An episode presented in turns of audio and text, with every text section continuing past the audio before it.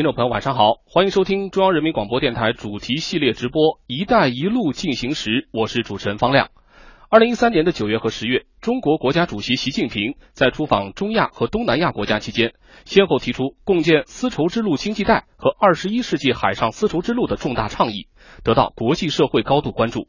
宏伟蓝图如何才能实现？系列探访，今天我们来到了吉林通化。一山一水一座城，通古化今图振兴。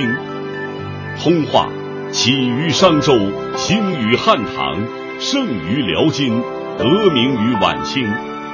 穿越历史的沧海桑田，走过千年的岁月悠悠，今天的通化正焕发新的生机。一路向南，风尘仆仆，通边达海。加快振兴，“一带一路”中国最东部城市将给出怎样的回答？大健康产业，中国首个医药名城正在做着怎样的谋划？欢迎收听中央人民广播电台政务直通主题系列直播《一带一路进行时》，走进通话。欢迎收听《一带一路进行时》，走进通话。此刻，我们的直播间就设在了通化广播电视台新闻广播的直播间，为大家请出今晚的嘉宾——通化市委书记金玉辉先生。金书记您好，主持人好，听众朋友大家好。哎，感谢您来到我们的直播现场。刚刚这段介绍通话的片花呢，听起来只有短短的大概一分钟哈。如果是之前对通话不怎么熟悉的朋友，可能呢只获得了一个初步的了解。既然今天晚上的主题叫“一带一路”。首先，是不是先请书记给我们破破题？就是说，在“一带一路”的战略构想当中，通话究竟能起到一个什么样的作用？呃，毕竟按照大家传统的理解，您看这古丝绸之路呢，起点是在西安，然后再一路往西；而二十一世纪海上丝绸之路呢，这里面肯定得有海，通化好像也不在海边哈，也不在传统丝绸之路的路线上。那在这个“一带一路”的实施过程当中，我们能扮演一个什么样的角色呢？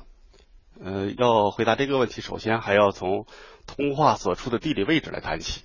那么，通化位于吉林省的东南部，距离长春二百四十公里，距离沈阳二百三十公里，与辽宁省的丹东、本溪和抚顺毗邻，与朝鲜隔鸭绿江相望。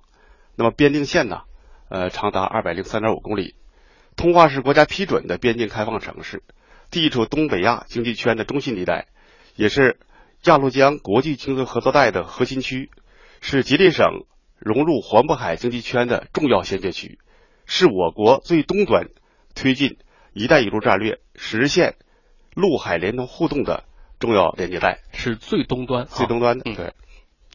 那么，应该说呢，了解吉林的都知道。那么，至于吉林省发展的一个非常突出的问题，就是近海但难以出海，应该说是，呃，多年来。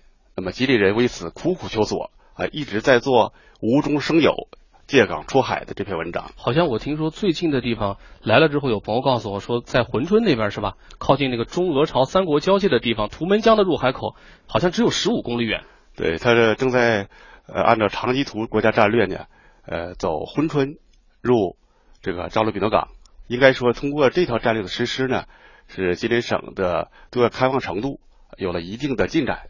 但是按照市场发展这种需求和东北振兴的需要，尤其是总书记去年七月啊到吉林调研考察啊，殷切嘱托吉林要深化对外开放啊，主动融入“一带一路”战建设。嗯，那么今年呢，呃，国家又出台了关于全面振兴东北地区等老工业基地的若干意见。那么，这为通化融入“一带一路”建设、京津冀协同发展都带来了。前所未有的机遇。那么，吉林省委在十届五次全会上做出了要着力推进长期图战略向东开放，就刚才您说的，呃，这个一个一个窗口。那么，同时呢，还向向南就面向环渤海向南开放，双域共进的这样的一个决策部署。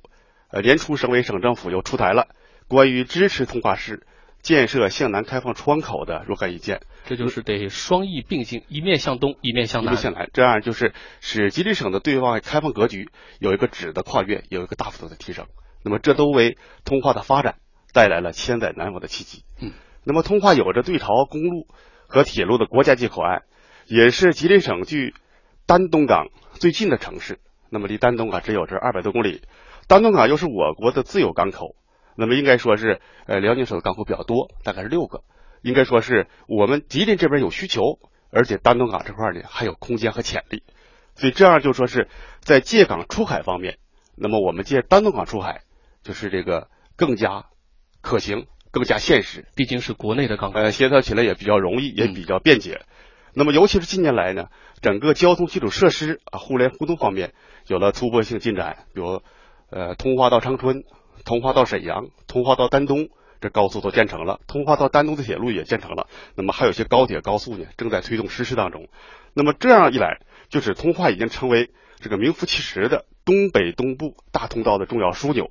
那么可以说，通化人通边达海这个梦想，呃，正在变为现实。那么应该说，这一切都为我们通化全方位的融入“一带一路”提供了强有力的支撑。那么融入“一带一路”，呃，加快开放发展，应该说既是呃国家的战略部署，也是省里的具体要求。就我们讲啊，就是我们做一个呃地方的城市来讲，就是搭天线接地气，就搭天线要符合中央的政策，符合省委的部署，接地气要紧密结合我们当地的实际，做好结合的文章啊，在结合上下功夫，在落实上这个做文章。这里面既有一个上情下达，也有一个下情上达。那么这样应该说是，呃，加融入“一带一路”战略，加快对外开方向发展，也是我们加快发展的一种迫切需要。我们是呃千方百计的抢抓发展机遇啊，充分利用呃现有的条件，紧紧依托丹东港，加快通化国际内陆港务区的建设。那么推进基础设施的互联互通，着力发展外线型产业，那么实现与环渤海京津冀呃协调发展。全力打造面向东北亚开放的新窗口，吉林省向南开放的一个新平台。嗯。吉林省向南开放的一个新平台，大家听到这儿可能就能够感受得到，这是要把通化建设成“一带一路”吉林的南大门哈。朋友们现在正在选择收听的依然是中央人民广播电台主题系列直播《一带一路进行时》，走进通化。稍后呢，我们就来听听这个吉林省向南开放的新平台究竟会怎么来打造，通化的自身特点又打算如何融入“一带一路”的开放实践中去。同时呢，也继续欢迎大家通过中国之声的微博、微信客户端和我们保持互动，提出您感兴趣的问题。节目快结束的时候啊，我们看时间的情况，争取请金书记给我们做一个现场的解答。既然说了通化是吉林的南大门，那么您能在地图上准确的标出它的位置吗？今晚我们请到了通化市委书记金玉辉先生为我们解读通化如何主动融入“一带一路”战略，打造吉林向南开放的新窗口。说到为了实现这个目标，金书记刚才提到的第一个着力就是叫着力推进基础设施的互联互通建设。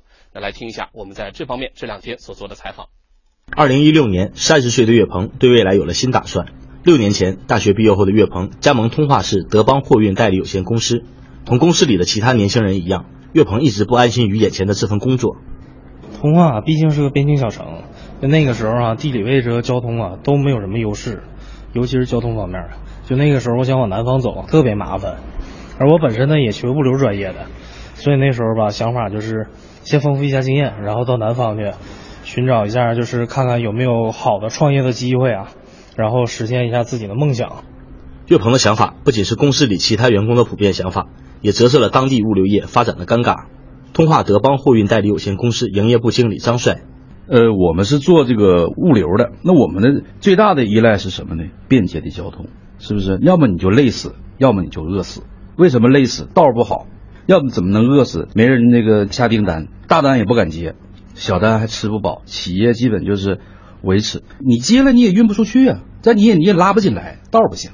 主动融入我国“一带一路”发展战略，建设吉林向南开放窗口，让长白山脚下的通化打开了通往外部世界的通道。近年来，通化至丹东、通化至长春、通化至吉安等五条高速公路陆续动工并投入运行。通化机场于二零一一年投入运营，同时佳木斯至通化至沈阳、四平至通化至白河高铁列入全省“十三五”重点项目规划。打开了物流业发展的瓶颈，也让当地企业发展充满了想象。通化德邦货运代理有限公司营业部经理张帅，我们企业这个被投诉的这个投诉率完全都降低了。你看，我们今年是比去年盐油这块就降了百分之五，投诉你降了百分之三十。这主要为啥？就是道路好了，我们这个速度和效率上来了，那我们信誉就上来了。没有这个路，咱也不敢这个有这么大的这个胆子，是不是揽这么大的活儿？二零一六年，通化市德邦货运代理有限公司投资扩建厂房，扩大企业经营规模，同时鼓励员工发展子公司，延伸企业触角。岳鹏也有了自己的新打算。这回啊，依靠那个总公司，我直接在这儿成立自己的分公司，就不需要往南方去了，在这儿就可以实现创业梦。感谢记者的报道。这个很有意思哈，这个路好走了，但是年轻人反而不想走了。不知道书记怎么看岳鹏和像他这样的年轻人，他们这个想法的变化？嗯，这还是得益于整个是呃交通功能的完善与提升，那么为整个呃地方产业的发展和物流业的这个快速的呃形成好的效益，那么产生了一定的关联度。嗯，在这个过程当中啊，我们前面讲到了，这里面牵扯到咱们的这个基础设施的互联互通的建设哈。通化这几年可能在这方面也做了很多的工作，能不能够集体的跟我们再来说一说？嗯，这方面应该说是，呃，是一直致力于啊改善这种交通瓶颈的一个难点和重点，也是我们努力方向。那么特别我们都知道啊，物流业是融合运输、仓储、呃货代、信息等产业这样一个复合型的服务业。那么也是市场经济发展的一个必要的条件，具有这个基础性、战略性的作用。那么应该说，近些年来，呃，随着通化力土交通网络的形成，物流业呢已经成为通化是服务业发展的啊最大的潜力和优势所在。那么仅去年，就我市的公路啊货运快递量就达到了五百二十万件，那么同比增长了百分之三十四。那么刚才呃岳鹏介绍的。德邦公司发展壮大这样一个故事，应该说也是通化物流业发展的这样一个缩影。呃，通化呢是这个中国的呃中药之乡、人参之乡、优质大米之乡、松花燕之乡，也是滑雪摇篮。那么因为蜂产品、蓝莓、果仁、菌类这些长白山特产的资源，应该说是非常丰富。每年都有大量的药品、农特产品和钢材外运。我们这还通钢嘛？嗯。那随着交通基础设施的逐步完善，应该说运输时间啊大大缩短。这刚才说是原来想走，现在不想走了。那么这就是这个交通设设施啊，那么给物流业带来的呃巨大好处。那么使物流成本这个大幅降低。我们曾经做了一个测算，从通化直达丹东港的铁路运距，要比到营口港那么缩短了二百零七公里，节省运距是五分之二。那么比到大连港缩短了五百零八公里，节省运距是三分之二。那么如果以一千万吨的货物量来计算的话，从通化走丹东港要比走营口港节约物流成本是两点六个亿，比走大连港节约四点三六个亿。那么这都为我市的物流业发展。提供了强有力的支撑。您刚才说是到营口的话来比的话，能节省差不多一半。哎，如果是去大连的话，能节省超过一半，就更多了啊！大大家可以算一下这个对折的概念哈。那既然是这么好的一个条件，接下来有没有具体的规划？比如说近期的重点？呃，特别是当前和今后一个时期啊，特别在“十三五”期间嘛，我们要想实现这样的目标，就是全力打造加快，呃，简要的说就是三区两园两中心一论坛。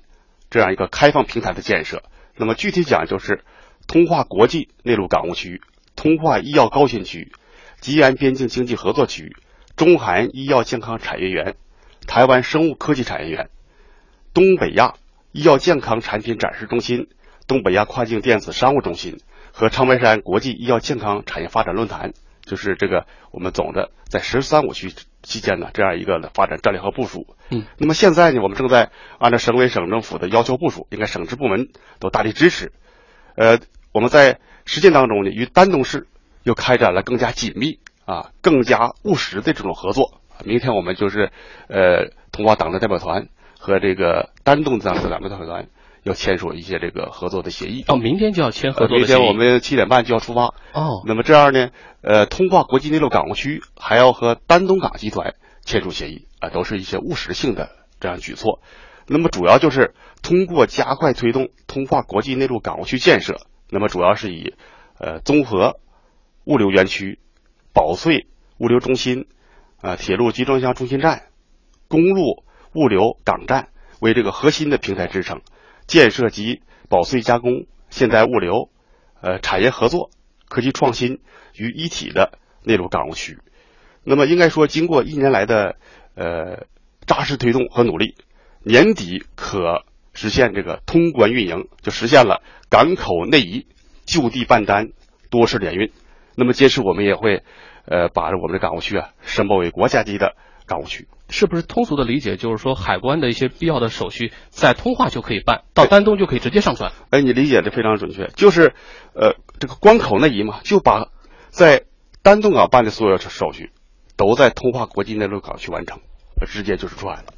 这样就是为企业呃提供了更加便利的条件。对，这里面省的是时间，但省的更直接的是真金白银，大家都能够感受得到哈。呃，刚才您还说了这个三区两园两中心一论坛是吧？嗯。呃，三加二加二加一那就是八个点。各位仔细数一下的话，这八个点里面，看了一下啊，通化医药高新区、中韩医药健康产业园、东北亚医药健康产品展示中心、长白山国际医药健康产业发展论坛。换句话说，八个里面和医药健康有关的占了四个，半壁江山啊！来，我们一起听听看记者在这方面所做的采访。二零一五年以来，全国各地药商云集通化，使通化这座全国首家被命名的医药名城锦上添花。医药是通化的支柱产业，到目前，全市医药企业工业产值已跨过千亿元大关，年均增幅达百分之二十八。立足当地丰富的医药资源和优秀的科研队伍，近年来，通化市瞄准国际医药健康名城目标，把医药产业列入大健康产业发展蓝图，突出科技创新、产业创新、企业创新、市场创新和业态创新。通过构建全产业链、全价值链和全品牌文化链，对全市现有支柱和优势产业进行整合、提升和重构，加快了具有通化特色的大健康产业体系构建。“一带一路”产生的区位优势、集群优势，不仅助力了地方医药企业的发展，也使全国医药企业的目光集聚到了通化。中华两岸企业双向投资联盟总召集人杨应国：“通化当然位于这边的枢纽，在接朝鲜。”啊，还有南向，它从出海口接渤海湾这一块，都是一带一路的布置点。啊，前景应该是我我我觉得是蛮看好的。台湾华广生技股份有限公司董事长黄春木，通化的号称的药都，它有这个好的这个环境。我们主要的是跟那东宝呢在做产品的这个合作，没有跟他们结合，我们这很难自己独自发展成功的。二零一六年上半年，通化市共接待外商二十多批团队。引进亿元以上项目二百一十二个，项目总投资额七百八十六亿元。医药项目在引资总额的百分之二十八。紫鑫中韩产业园项目、万通海王生物医药产业园项目、吉林海通药业现代医药产业园、德昌药业公司合成车间建设项目、吉林世环制药有限公司生物制药中式车间建设项目等一批医药企业落户通化。祝大家健康啊！感谢记者的报道。来之前其实就听说过通化的医药产业。但是来了才知道，大伙儿刚刚啊刚刚才可能也注意到了，就是通化当地的朋友啊，就不把它称之为叫医药产业，人叫大健康产业。书记，这个格局好像名字一改，格局好像也不一样喽。这也是呃随着呃国家战略的调整和我们这个地方发展的基础，那么所呃提供这样一个发展战略。那么大家知道，通化是国家第一个命名的中国医药城，著名的葡酒葡萄酒城，那么素有药济天下。酒香万家这样的美誉，药济天下，酒香万家。酒香万家哦，呃，我们是葡萄酒城，所以葡萄酒啊，两家上市公司，生产企业六十户，这个药呢是这个规上企业啊一百零七户，应该说是在这面有一定的条件。全国呢仅有两个以医药冠名的国家级高新区，那么通化就是其中的一个，所以通化医药产业集群又是全国百家产业集群。那么这个我们可以很自豪的讲啊，通化是这个在医药。方面，在全国地级市当中有四个是第一的，啊，那么第一个就是这通化医药企业，是这个它的企业户数是这个全国第一中，就是数量多，嗯，它是规章企业是一百多户。那么第二个就是上市制药企业的数量也是全国第一的，那么主板呢，包括新三板，那么接近二二十家企业，嗯，那么第三个就是第一呢，就是它的呃国家级的医药技术中心的数量全国第一。我们国家级、省级一共是这个二十七家，第四个第一就是制药企业销售人员，在全国的数量第一。那么我们仅修正集团，它的销售人员就达到十万人。那么是整个通化制药的销售队伍，遍及全国所有的地级市和百分之八十以上的县城。那么这样就应该说是呃有这么几个特点。那么去年呢，全市的医药工业总产值是实现了一千一百多个亿，呃，总量和效益都占我们吉林省的接近百分之六十，啊，这个是这个方面应该说还是有一定的基础。嗯，那么“一带一路”战略的实施，可以说是通化零时空的融入了外部的世界，啊，形成了接轨省域、接轨国内、啊接轨国际的大开放格局。那么原来呢，我们一直在，特别是随着我们改革开放以来，人们生活水平的不断提升，那么原来可能有病治病，那么现在呢，呃，没病也得预防啊，养生养老啊，那么这样就说是，呃，在这种情况下，就说是，呃，大健康产业已经成为一种生活方式和一种潮流。就是说，您这里的大健康产业不光光包括我们以前已经做的很牛的医药，可能还要把这个内涵和外延再继续扩展、进一步丰富吧。就是，那么大健康产业是以创新为引领的。也是以高科技含量和刚性需求为主要特征的这样一个战略性新兴产业。那么大健康产业涵盖的范围比较广，那么涵盖一产、二产、三产，包括比如绿色食品啊、呃医药生产啊、呃医疗服务、养生养老、休闲旅游、康复治疗等多个产业。那么应该说是大健康产业是二十一世纪最有前景和最为重要的产业之一。那么我们从国际上看，嗯，比如说这个美国。它的医疗服务、医疗生产和健康管理等健康产业的增加值，呃，占 GDP 的比重啊，呃，大约是百分之十八，那么超过了汽车和石油这两大行业。那么德国、呃加拿大和日本，呃等国的呃健康产业的增加值，占 GDP 比重呢，也都超过了十。那么我国的健康产业增加值大概占百分之五左右，占这方面的潜力其实还是大有可挖的，非常大。呃。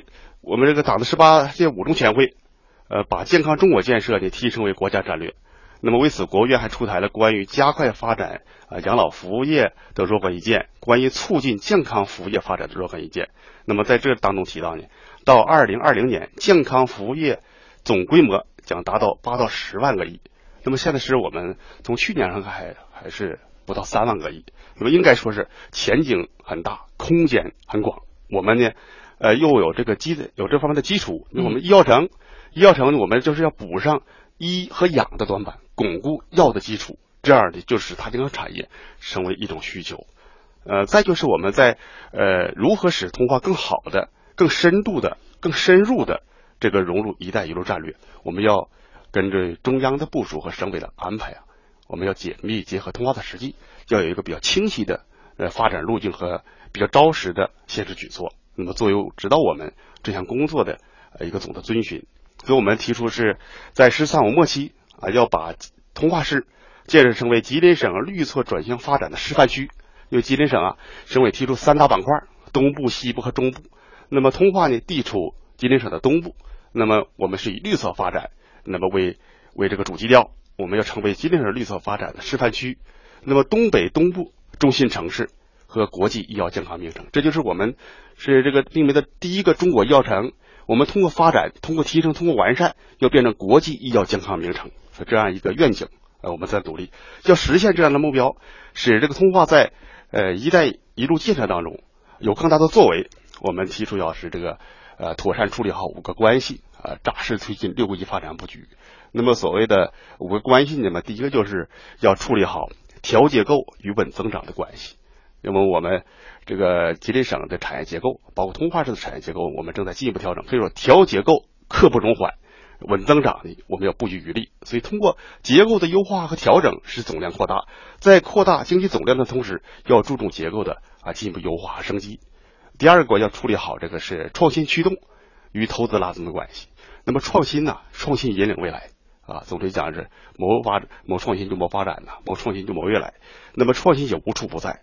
所以，创新驱动的核心也是供给侧结构改革的一个应有之义，而需这个投资拉动则是需求侧管理的呃这样的内容。那么，我们就说是要牢牢把握创新，发挥创新的引领作用与核心带动作用。那么，投资呢，我们是注重有效投资啊，这个坚决克服这种无效这个这个沉没成本啊，避免无效投资，这把这关系处理好。第三个就是要重点突破与整体推进的关系啊，必须抓住这个主要矛盾。和主要矛盾方面啊，以点带面，整体推进。所以，我们是通过在这面有一些这个系统的思考。第四个就是要妥善处理好政府与市场的关系。那么，政府呢，就是要通过呃管好自己应该管的事情，比如说行业的监管呐、服务啊、平台建设呀，啊，在这个方面做好功夫。那么充分发挥市场这个在配置资源当中这种决定性的作用。所以你不能是这个呃有形的手啊闲不住，无形的手看不见啊，这是不行的。所以必须通过政府权力的减法来换取市场活力的惩罚，两只手协同发力，这样才能使这个呃整个经济运行处于良好良好的状态。那么第五个关系，妥善处理好发展经济与改善民生的关系啊，这个发展第一要务，但我们的落脚点和宗旨都是这个改善民生，使人民生活呀啊更加温馨、更加幸福、更有获得感。嗯，这里面说到了五个关系哈，有调结构与稳增长的关系，有创新驱动与投资拉动的关系，有重点突破与整体推进的关系，有政府与市场的关系，还有经济发展与民生改善的关系。可以说，其实谈到了社会生活发展的方方面面。当然，您刚才还有一个数字，我们听的印象也很深，叫六个一，是吧？因为这里面谈到三个数字嘛，五六一，这个六一放在一起又怎么讲？六个一的就是作为我们一个是工作的一个基本遵循。那么，其中一个呢，就发展一个产业，就是结合地方的特点和特色和产业基础，就发展大健康产业，这是我们一个努力方向。第二个就是我们打开一条通道，就是吉林省啊借丹东海出海这个大通道。那么第三个就是谋划实施一批科技含量高、成长性好、竞争力和带动力强的大项目。这个没有大项目支撑，是很难是撑起未来的。那么第四个就是要培育一支啊务实奉献。啊，勇于创新的企业家队伍，啊，企业家是社会的财富啊，我们也要要形成一种啊尊重企业家啊善待企业家啊包容企业家这样一种氛围。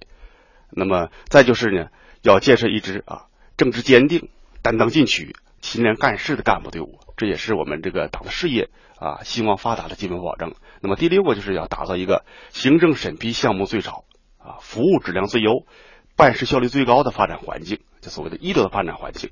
那么，从而实现我们这个吉林省绿色转型发展示范区、东北东部中心城市和国际医药健康名城这样一个愿景。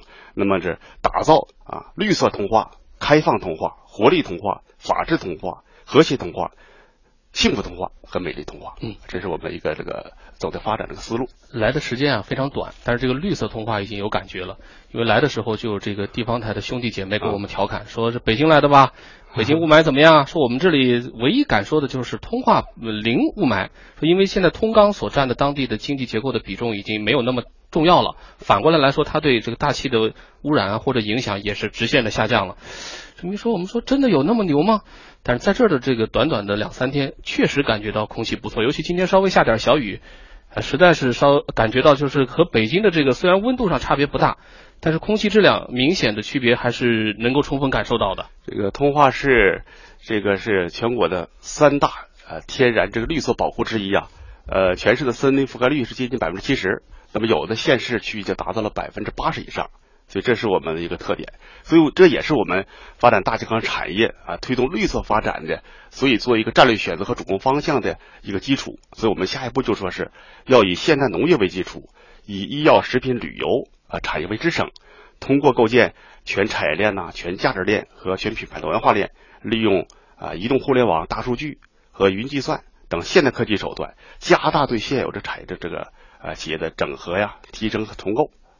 然后呢，我们要是这个把这个药的基础进一步巩固啊，抓紧补上不足。一，我们一这块还有很大的空间；再不是养的这块这些短板，构建具有通化特色的。呃，大健康产业体系，所以这个刚才您提到就是呃，通钢啊，现在我们占这个它所占的比重，呃，通钢是这个是原来我们是三个支柱产业吧所说的医药啊、食品和钢铁，但是呢，呃，随着这种这个产业结构不不断调整，那么通钢就钢铁冶金钢铁占全市的 GDP 已经由最高时期的百分之十二以上，降低到去年的百分之一点二。一点二，呃，到一点二了。原来最早是十二以上，最早的时候。所以我们现在是通过这样的努力，尤其东北呢有这样一个特点，这个大概您都知道，一到这个冬季的时候呢，就很多同志都到这个三亚去了啊。对，呃，现在我们通过努力啊，就说是导致这样一种现象，就冬天去三亚，夏天来通化，这种候鸟式的这种养老基地，那么真正使通化成为生态环境的品牌之地啊，健康产品和服务的供给之地。和人们追求健康的集聚之地啊，这是我们的一个愿景。那么现在来看呢，通化发展大健康产业啊，实质上也是按照中央的要求，是推进供给侧结构性改革的一种招式举措。所以这个是，咱们也都知道啊，现在是呃人们对这健康、对养老越来越重视。那么包括消费，通过我们努力呢，使这个产业结构、消费结构都能够升级，加快绿色转型步伐，可以使这个外移的消费回流本土。我觉得意义还是很重大的。那么通过这样的努力，实现新旧动能的这种加速转换，有利于这个利用两个资源呢，两两种资源、两个市场，为“一带一路”战略所涉及的领域啊，总书记他提到这些问题嘛，那个提供健康服务和产品供给，从而推动这个通化健康服务业走向世界。嗯，你看一说到这个大健康产业，金书记如数家珍，给了我们很多的信息点哈。这个什么五个呀、六个一呀，这个大家伙可能觉需要点时间消化一下。反正我印象最深的就是那句还押韵啊，冬天去三亚，夏天到通化。我不知道有多少朋友现在现实生活当中已经开始循着这样的候鸟般的路径来寻找适合自己的健康养生的方式。但是这样的一个过程当中，毫无疑问也给通化提供了适合他们发展的路径。我们现在选择收听的依然是中央人民广播电台主题系列直播《一带一路进行时》，走进通化。欢迎大家在收听节目的同时，继续通过中国之声的微博、微信客户端和我们保持互动，提出您感兴趣的问题。节目快结束的时候，我们会请金书记现场解答。刚刚说到了通化的大健康产业，不知道您能说出其中具体的几个品牌来呢？今天我们或许无法预料明天的世界。三 D 打印、四 G 时代、无人驾驶汽车、智能化家居，还有很多很多。不想错过今天的每一个热点，更不想错过明天的每一个惊奇。打开中国之声，全新世界尽在耳边。与新闻为伴，中国之声。欢迎回来，这里是中央人民广播电台主题系列直播《一带一路进行时》，走进通化。今晚我们请到通化市委书记金玉辉先生为我们解读通化如何主动融入“一带一路”战略，打造吉林向南开放的新窗口。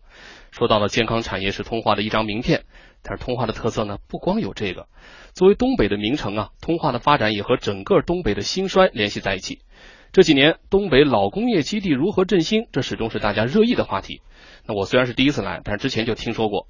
这国务院关于振兴东北老工业基地的措施里，几年之前就有过这样一句表述：要充分发挥沈阳、长春、哈尔滨、大连和通化等高技术产业基地的辐射带动作用，形成一批具有核心竞争力的先导产业和产业集群。那这次来呢，我们也特意了解了一下这方面的一些相关的情况。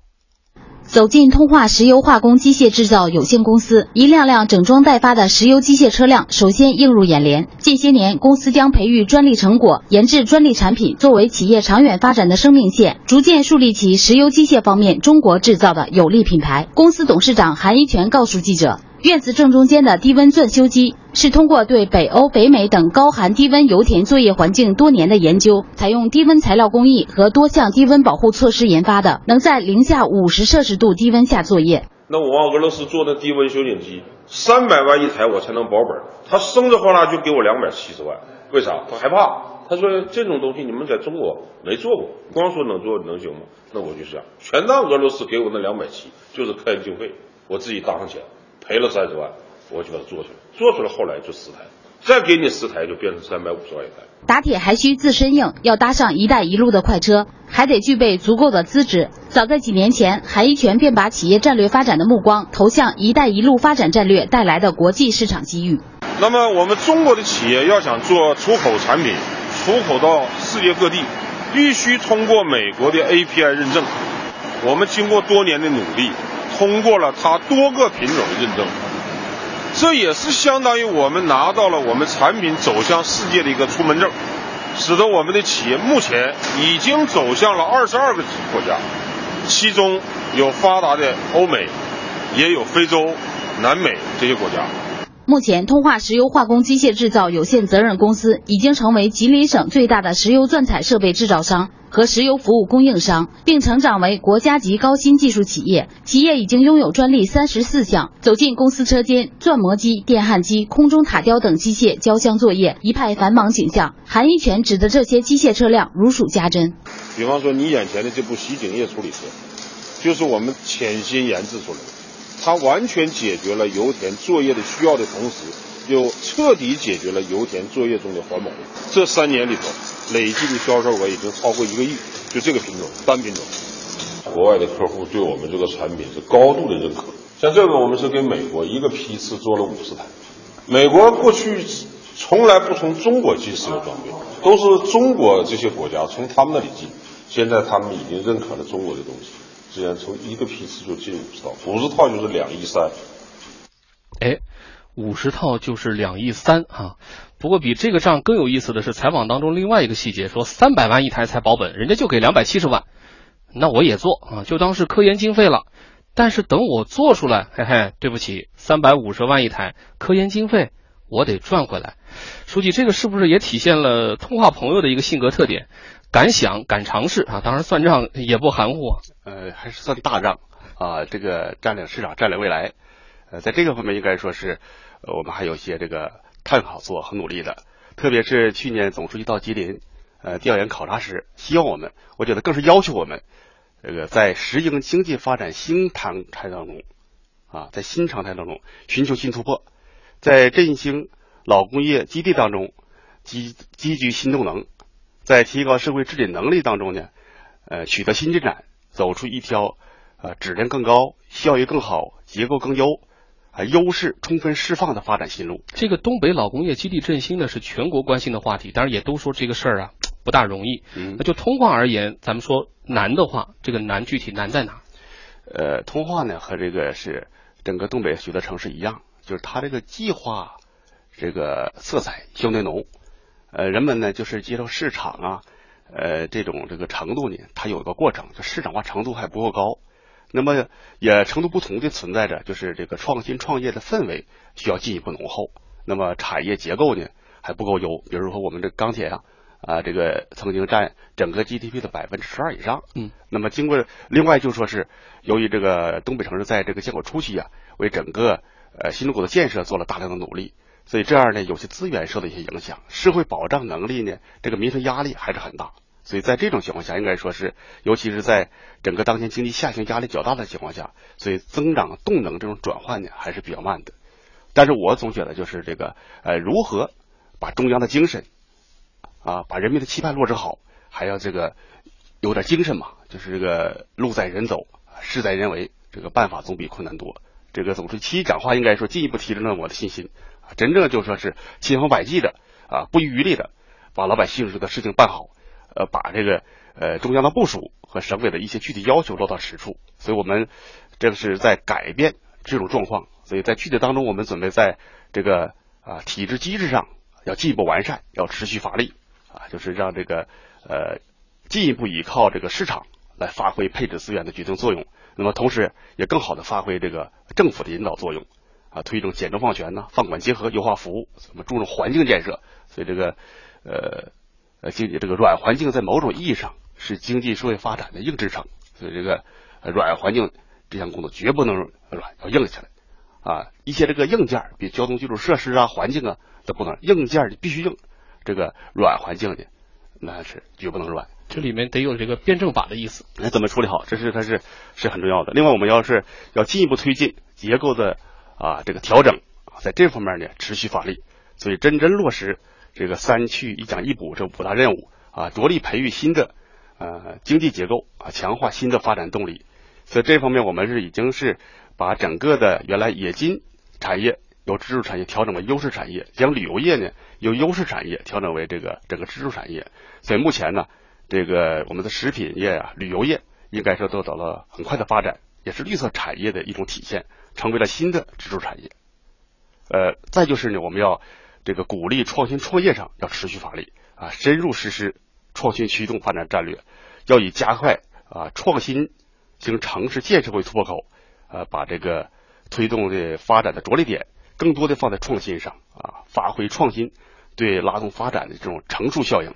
所以，我这个通化是是全国的首批的这个呃绿色发展的优秀城市，也是全国呢地级市当中创新能力这个综合测评百强城市，还是全国科技成果转化能力百强城市。应该说是这个创新对经济社会发展的贡献率呢，也是不断的提升。另一方面，我们是千方百计的突出发展民营经济啊，我们是这个国有的比重还相对大，要充分释放民营经济的经济的活力。呃，这也是讲它作为推进供给侧结构改革的一个重要抓手，我们采取更加有力的措施，这个扎实的往前推进。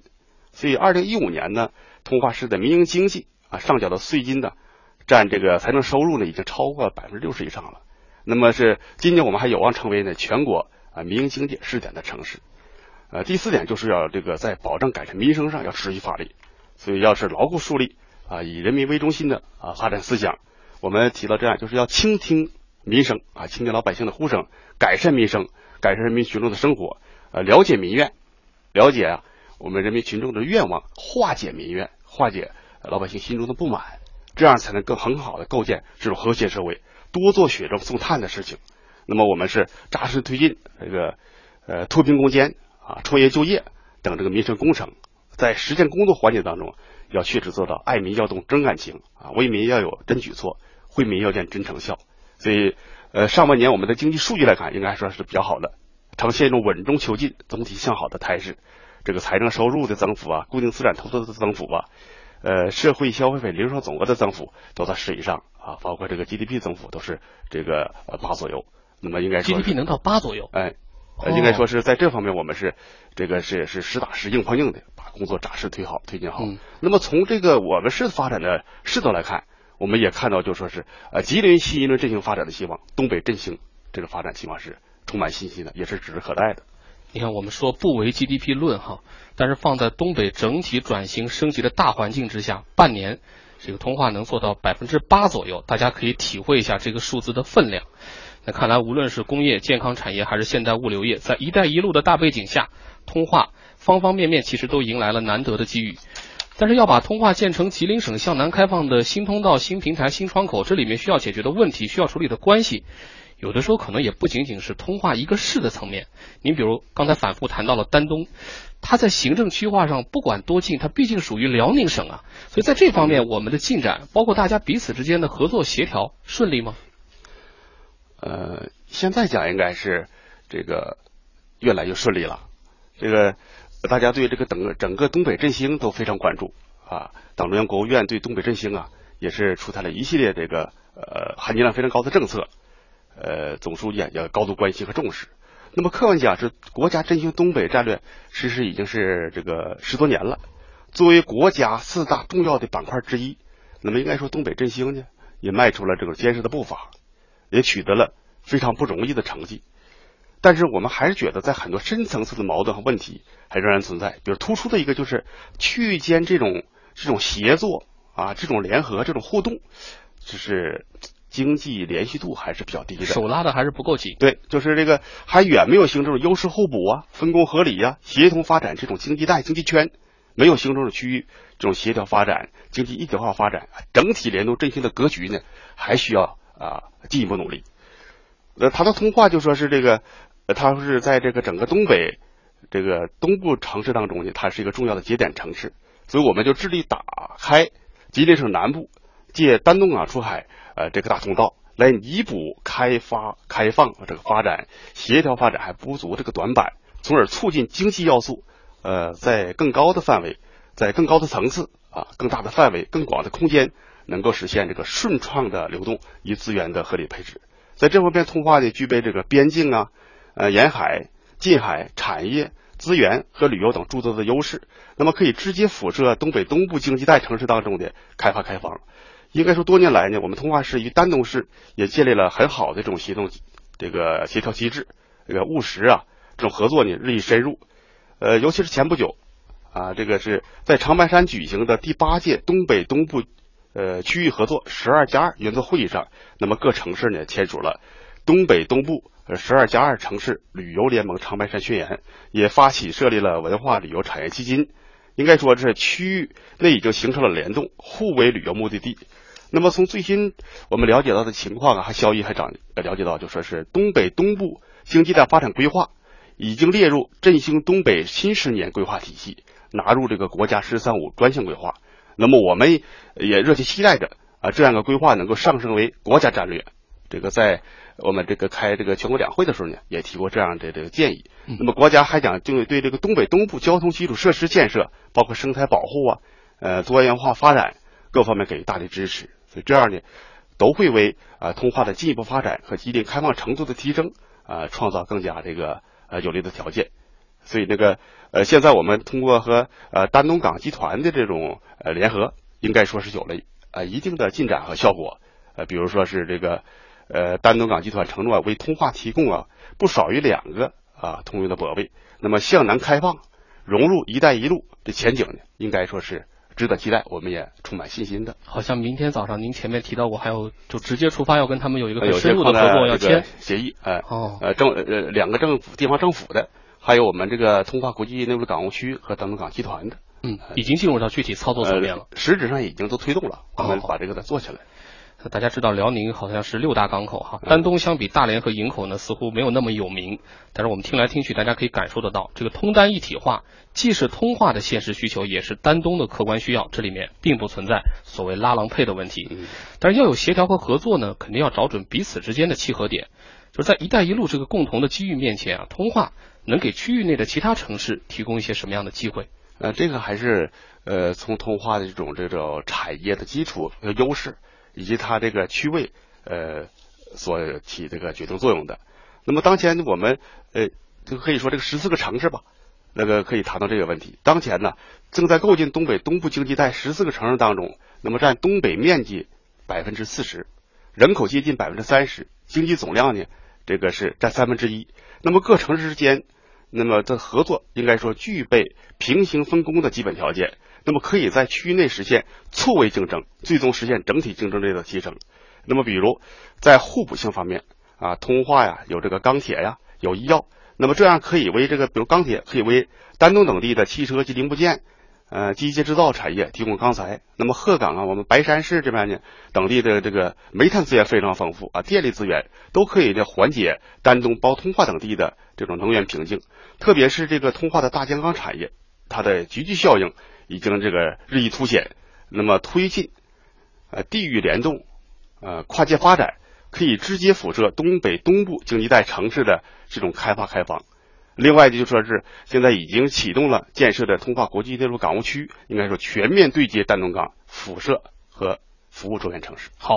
朋友们现在正在收听的依然是中央人民广播电台主题系列直播《一带一路进行时》，走进通话。欢迎大家在收听节目的同时呢，通过中国之声的微博、微信客户端和我们保持互动，提出您感兴趣的问题。稍后啊，我们就会请金书记现场解答。那么，通过今晚的节目通话，给您留下印象最深的到底是什么呢？“一带一路”知我见。欢迎回来，这里是一带一路进行时，走进通话。今天我们聊了这么多，书记啊，通话呢肯定首先是属于每一位通话市民，但是它也属于全中国哈。所以谈到通话，大家熟悉不熟悉？首先想到的会是什么？有没有什么建议？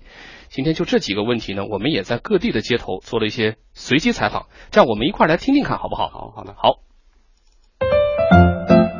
知道呀，东北嘛，东北应该是地图的最北边。好像蛮多制药厂都是从通化那里出来的，比如说修正啊、葵花。葡萄酒比较好吧，因为它历史比较悠久，旅游应该也不错。您知道通化吗？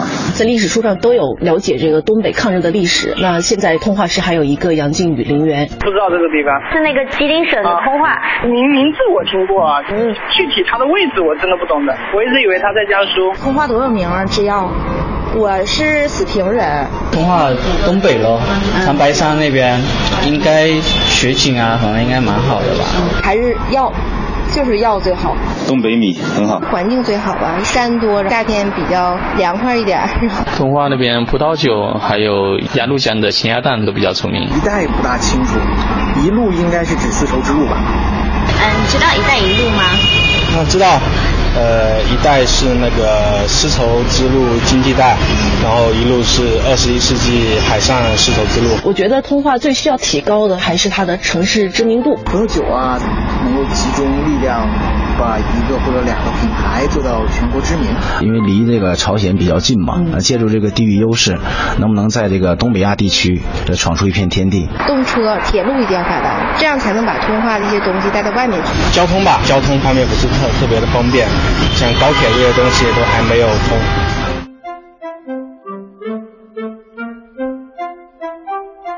时间有限，我们听了大概有一分半钟哈，有这个跨通话的，也有说他在江苏吗？啊，这个很真实的一个回答。呃，这么多的这个建议啊，或者首先谈到通话，大家会想到什么？这个随机的这个问答里面，让您印象最深的是哪一点？呃，还是感谢这么多朋友对通话的关心啊。我刚才谈的药很出名，包括酒也很出名，它是这个，所以我们说药济天下，酒香万家嘛，所以它是这个中国第一医药城，包括很多这个知名的企业。酒呢？这葡萄酒城嘛，它是这个开国大典和国庆十周年的唯一指定的葡萄酒，所以在这个方面有一定的这个历史和基础。但我们还要进一步的提升和完善。再一个，我感觉可能是这个交通这块还是一个瓶颈制约。我们这个高铁，呃，比如说是呃佳木斯到通化到沈阳，呃四平到通化到白河的高铁呢，明年就是启动建设了。呃，通化到丹东的高铁正在规划当中。哎，您说到这儿，我稍微插播一下，因为微博上有一位朋友“最美编程丹东”，这是他的微博名哈。他说：“我听你们节目呢，我是丹东人，很喜欢通化这座城市。他说，通化与丹东人民共饮一江水。近年来，通化与东呃丹东不断深入合作，也相继开通了丹通高速公路、丹东至通化的铁路。问。”未来通化与丹东还有哪些合作计划？祝愿通化发展的越来越好。这个来还有哪些合作计划？待会儿咱们可以简要的再谈，因为时间比较紧了。